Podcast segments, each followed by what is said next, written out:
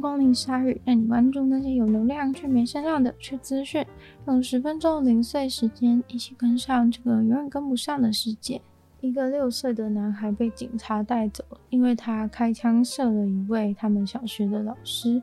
警察表示，他们已经联络了联邦检察官，还有其他的资源来协助。事情一发生后，校园里里外外都人心惶惶。警察进一步透露，女性小学老师并不是在教室里面遭到射击，而且六岁男孩并不是意外的射到老师，而是故意的。据说老师和学生之间发生了一点争吵，结果一言不合，这个六岁的学生就开枪射了老师。唯一幸运的是，没有任何其他的学生在卷入了这起事件。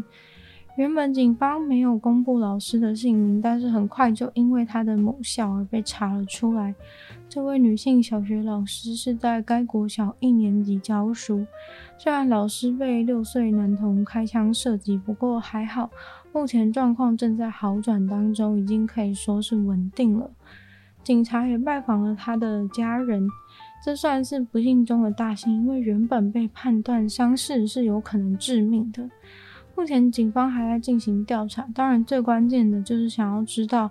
肯定是那把枪是从哪里来的，然后怎么到那个男孩手上，还有当时的具体情况到底是如何。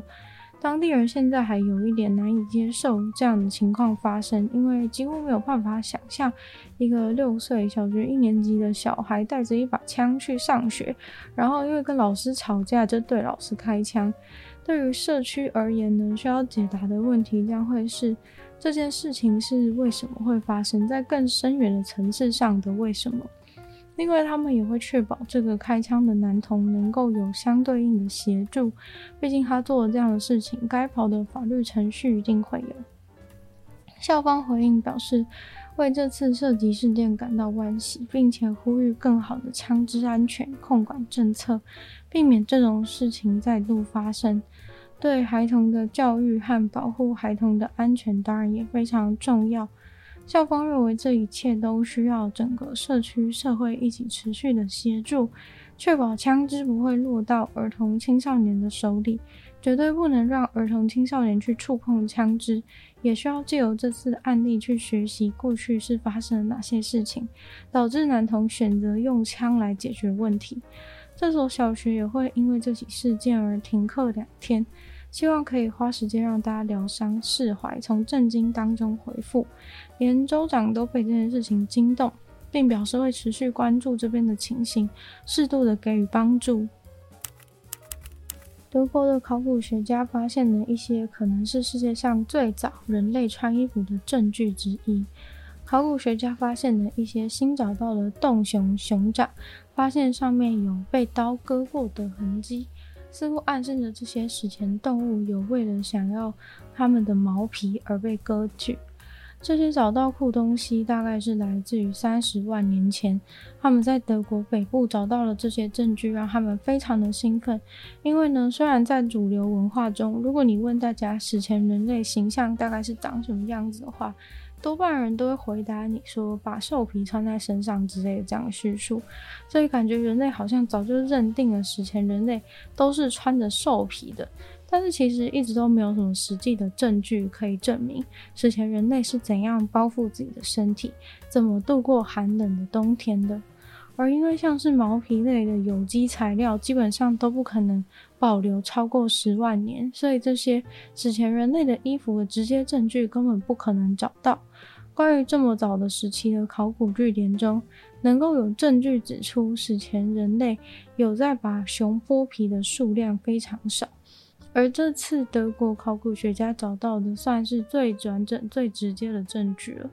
洞熊是一种很大的动物，大概体型跟北极熊差不多，但现在已经不存在，大约是在两万五千年前左右灭绝的。洞熊的皮毛跟北极熊或者是寒冷地区的很多动物一样，都是有两层的毛，外层是长而蓬松的毛，内层是短而密集的毛。这个构造有非常好的保暖效果，可以做成简单的衣服或是床都非常好用。史前人类的衣服应该就是这些没有经过什么裁缝的毛皮。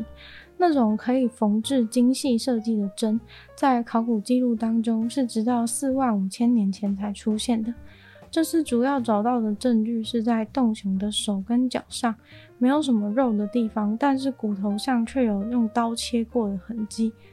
这种情况应该就可以证明不是为了吃肉而用刀割，因为在手脚这些位置几乎是皮包骨了。一来是不会有肉可以吃，二来是因为皮跟骨头很靠近，所以在割皮的时候很容易会直接割到骨头。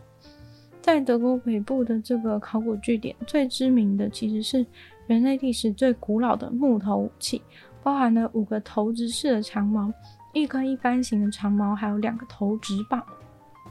是当地三十万年前的史前人类猎捕动物的方法。但是以目前的证据来看，很难断定开始穿兽皮当衣服是在哪一个时间点开始的。根据一些基因相关的研究，衣服上的狮子和头上的头饰是在八万三千年前到十七万年前之间开始产生分歧，等于说推测最早人类穿衣服的记录应该会是人类搬离开非洲以前。这次考古学家发现的，除了洞熊以外，还有马和野牛，它们的骨头上面都有跟剥皮相关的刀割痕迹。